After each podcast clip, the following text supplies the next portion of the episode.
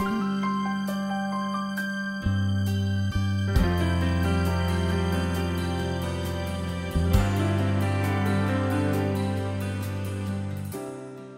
はようございます。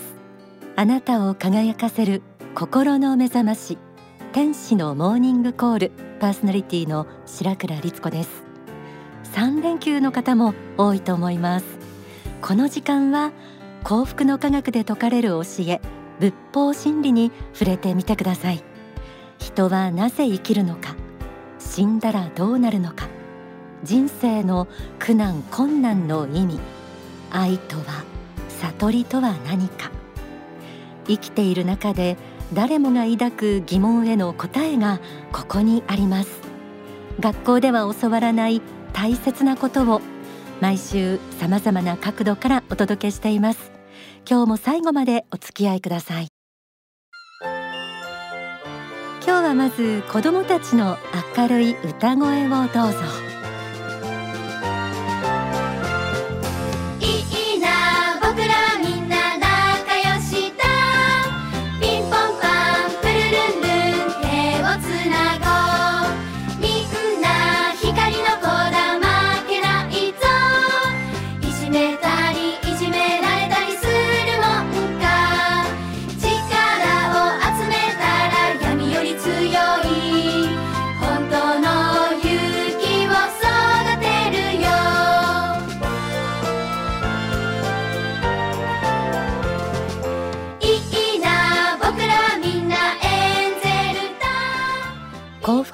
福の科学では乳幼児向けの教育施設もあるんです。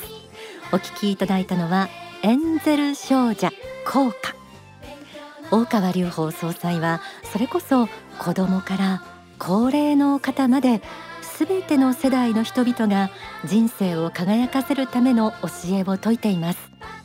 今日は9月18日の敬老の日に寄せてご高齢の方々が幸福な日々を送るための考え方を仏法真理の中からお届けします。全国36局とハワイを結んでエルカンターレ創造館からお送りする天使のモーニングコール。この番組は幸福の科学幸福の科学出版の提供でお送りします。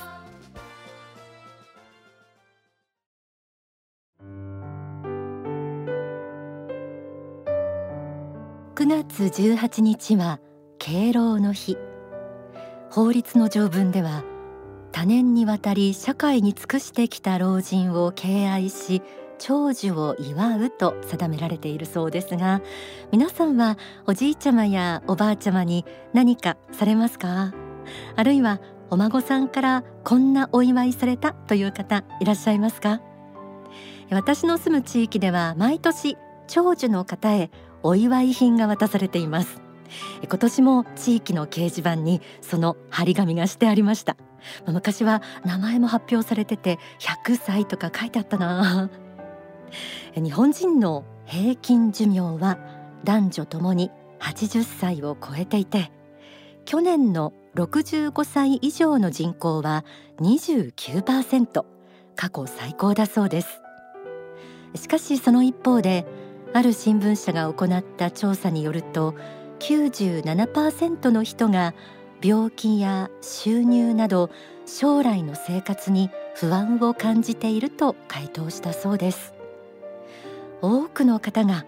健康や金銭面での不安を持っているということになりますが私の周りの高齢の方は老後と言われる時期のど真ん中にいても不安に思ったらキリがないとかいいことの方を見るのと、まあ、サバサバしている人が多いですね。さすがだなと思います。幸福の科学の信者の高齢の方ともよくご一緒するんですがもう皆さん人生観が違うとここまで違うかと思います。自分は神から作られた魂であることや永遠の生命を信じていて感謝と恩返しの人生を生きていらして、まあ、一言で言えば眩しいです。信仰の力ですね。ご高齢の方の柔らかな明るさや笑顔は一緒にいてこちらまで元気になったり癒されます。今日は仏法真理の中からご高齢の皆さんがますます幸福な日々を送れるようになるための教えをお届けしたいと思います。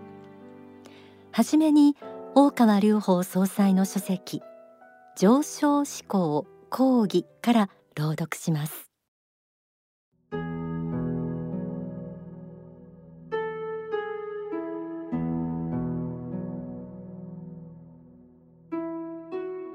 120歳まで生きることは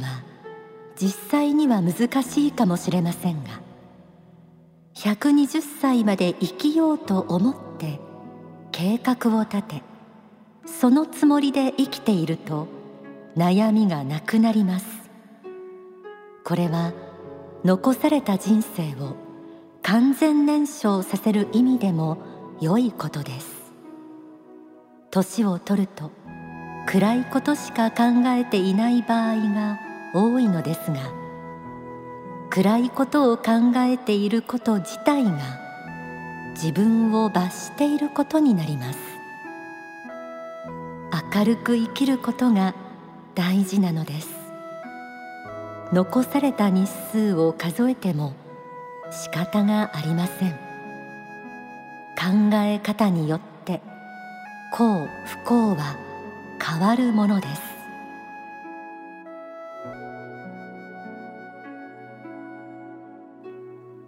120歳。いやいやそこまでは結構です。という声も聞こえてきそうです。ちなみに現在世界最高齢として認定されているのが122歳まで生きたフランスの女性だそうです。平均寿命が伸びているからといって本当に120歳まで生きるということは難しいでしょう。120歳まで生きようと思って計画を立てそのつもりで生きてみる。ここがポイントです。漫然と残された日数を数えて過ごすように生きるよりもこの先もし120歳まで生きるとしたら何をしようか。あれもしたいこれもしたいと思いを巡らせて生きる方が幸せであるのは確かです。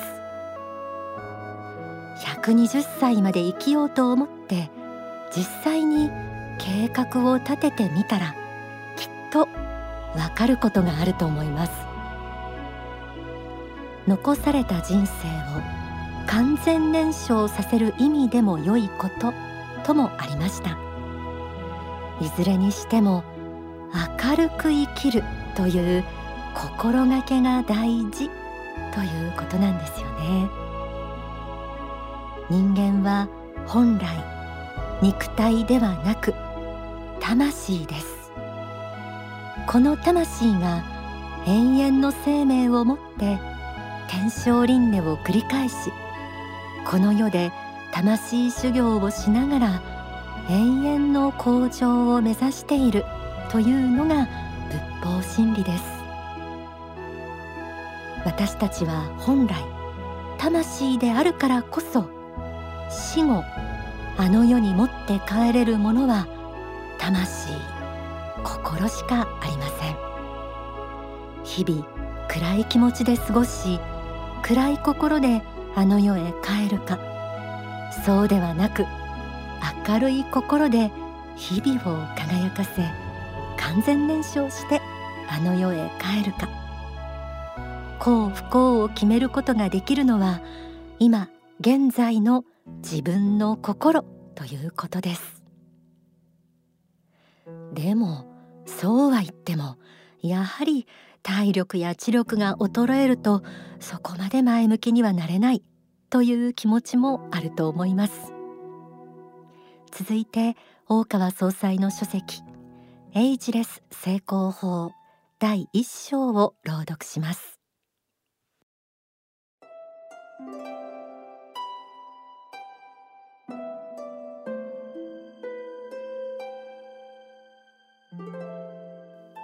年齢とともにさまざまな現象が出てきます。体の不調から始まって脳がだんだん傷んでくるなり古くなるなりしていろいろなものがわからなくなったり目が衰えたり意志力が弱くなったりするのですがその大部分は意志の力志で克服できるものです。その人に志があり自分にはまだ何か成し遂げたいものがあると思っている人というのはまだ燃えている炭火のようなものでありそう簡単に消えないところがあります。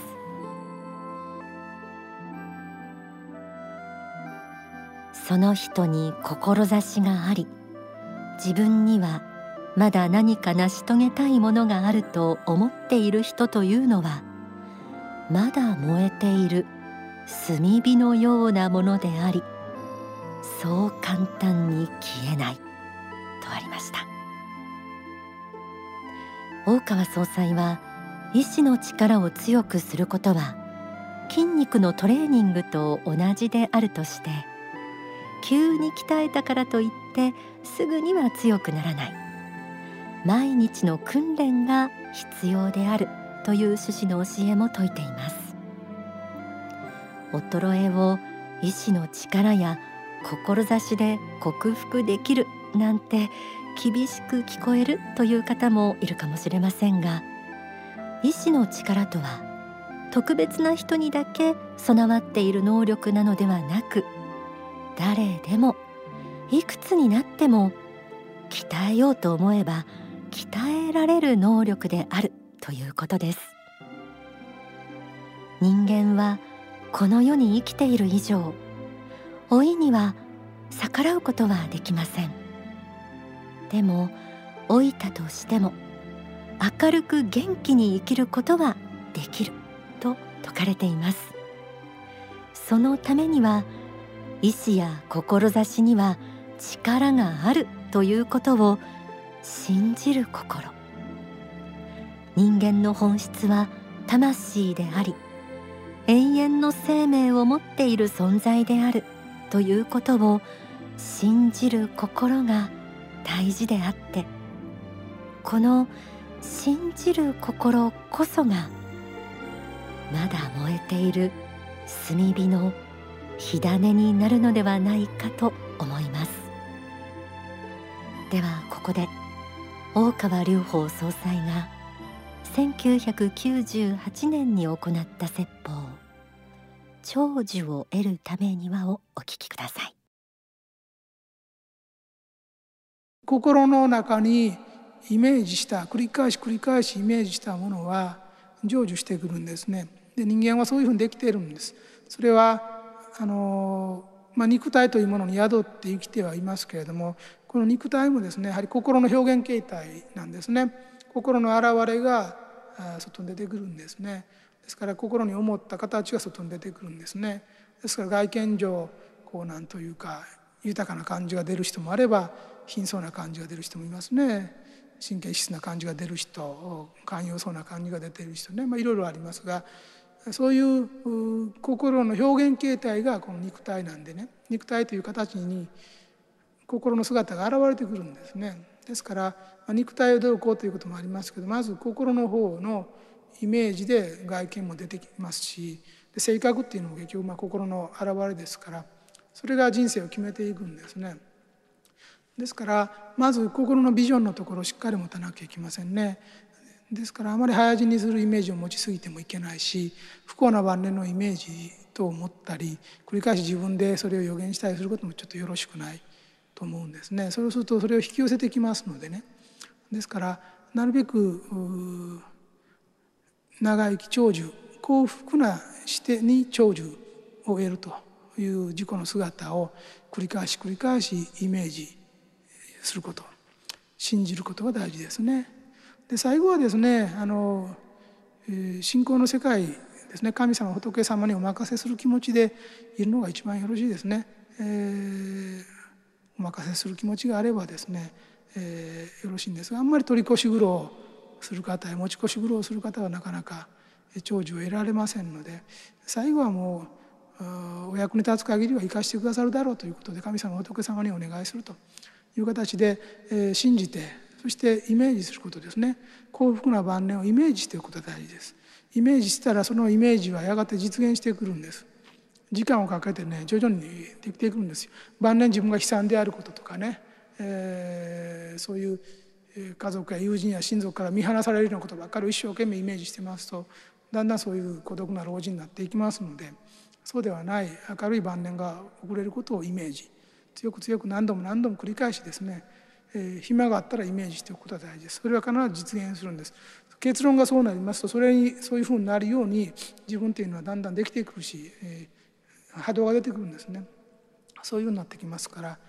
え、そういう信じる力ですね、え、想念の力っていうのを知ってた方がいいですね。より良い未来を強くイメージしておればですね引き寄せる。しかし破滅的な未来を考えている人はそうなりやすいですね。だから心のやはり波長が合わないものはあの引き寄せ合いませんから明るく生きてると悪いものは去っていきますのでね。だから、えー、逆に悪いものが来てもそれと同調しないのであの比較的短い期間で離れていきますから強いそういう明るい思想を持った方がよろしいと思いますね。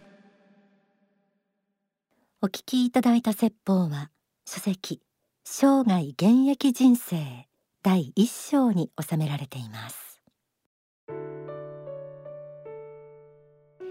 私は今親や親しい方々の老い認知症高齢者うつそして介護の問題などとちょうど向き合っているところです。老いるということの本人や家族の大変さを少なからず知っていることもあって、まあ、仏法真理だからといって無神経にこれが正しい生き方ですよと押し付けたりはしたくありません。ただ遠慮なく言えることは番組でお伝えしている真理特に霊的人生観を知っている。もっと言うと信じているというのは知らない人全く信じていない人とは命の輝きが違ってくるということ。もちろんもっと違いが出てくるのは亡くなった後だと思います。幸福の科学には100歳まで生きる会という集まりもあります。同世代だけでなく世代間の交流をすることもあります。孤独ではないということが霊的にも実感できると思います。ぜひ一度問い合わせて覗いてみてください。若輩者の私も皆さんの生き様に学びたいです。学ばせてください。今日は先輩方に心からの敬意を込めてお届けしました。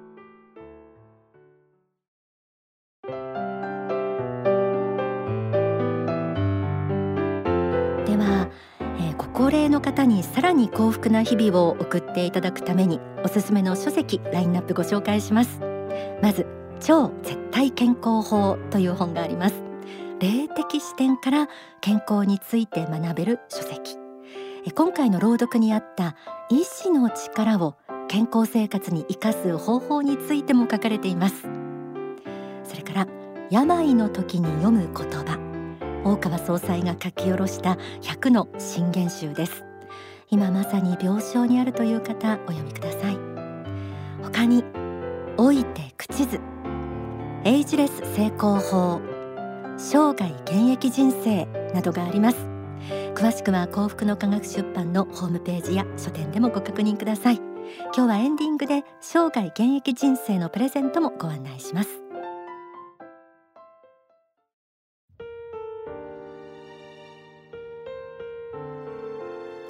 9月29日から80歳の男性が主人公の映画が始まります。別に今日のテーマは狙いを映画と合わせたわけではありません。えでは映画少しご紹介しましょう。大川隆法総裁制作総指揮原作の映画二十歳に帰りたい。9月29日金曜から全国で公開。人生に後悔を抱く80歳の主人公が突如二十歳の青年に戻ってしまい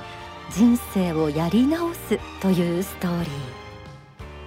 人生の過ちを反省し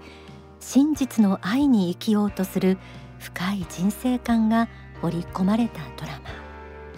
マ。主人公の老年期を塚山正音さんが青年期を田中宏明さんが演じます。来週は田中宏明さんとプロデューサーの小島一郎さんをゲストに迎えて映画特集を放送します。そちらもどうぞお楽しみに。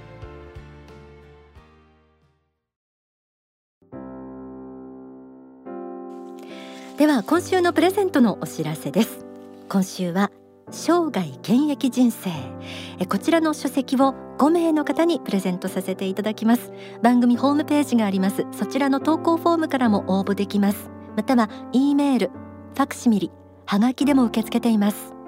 E メールアドレスはメッセージアットマーク天使ハイフンコールドットコム。message アットマーク tenshi ハイフン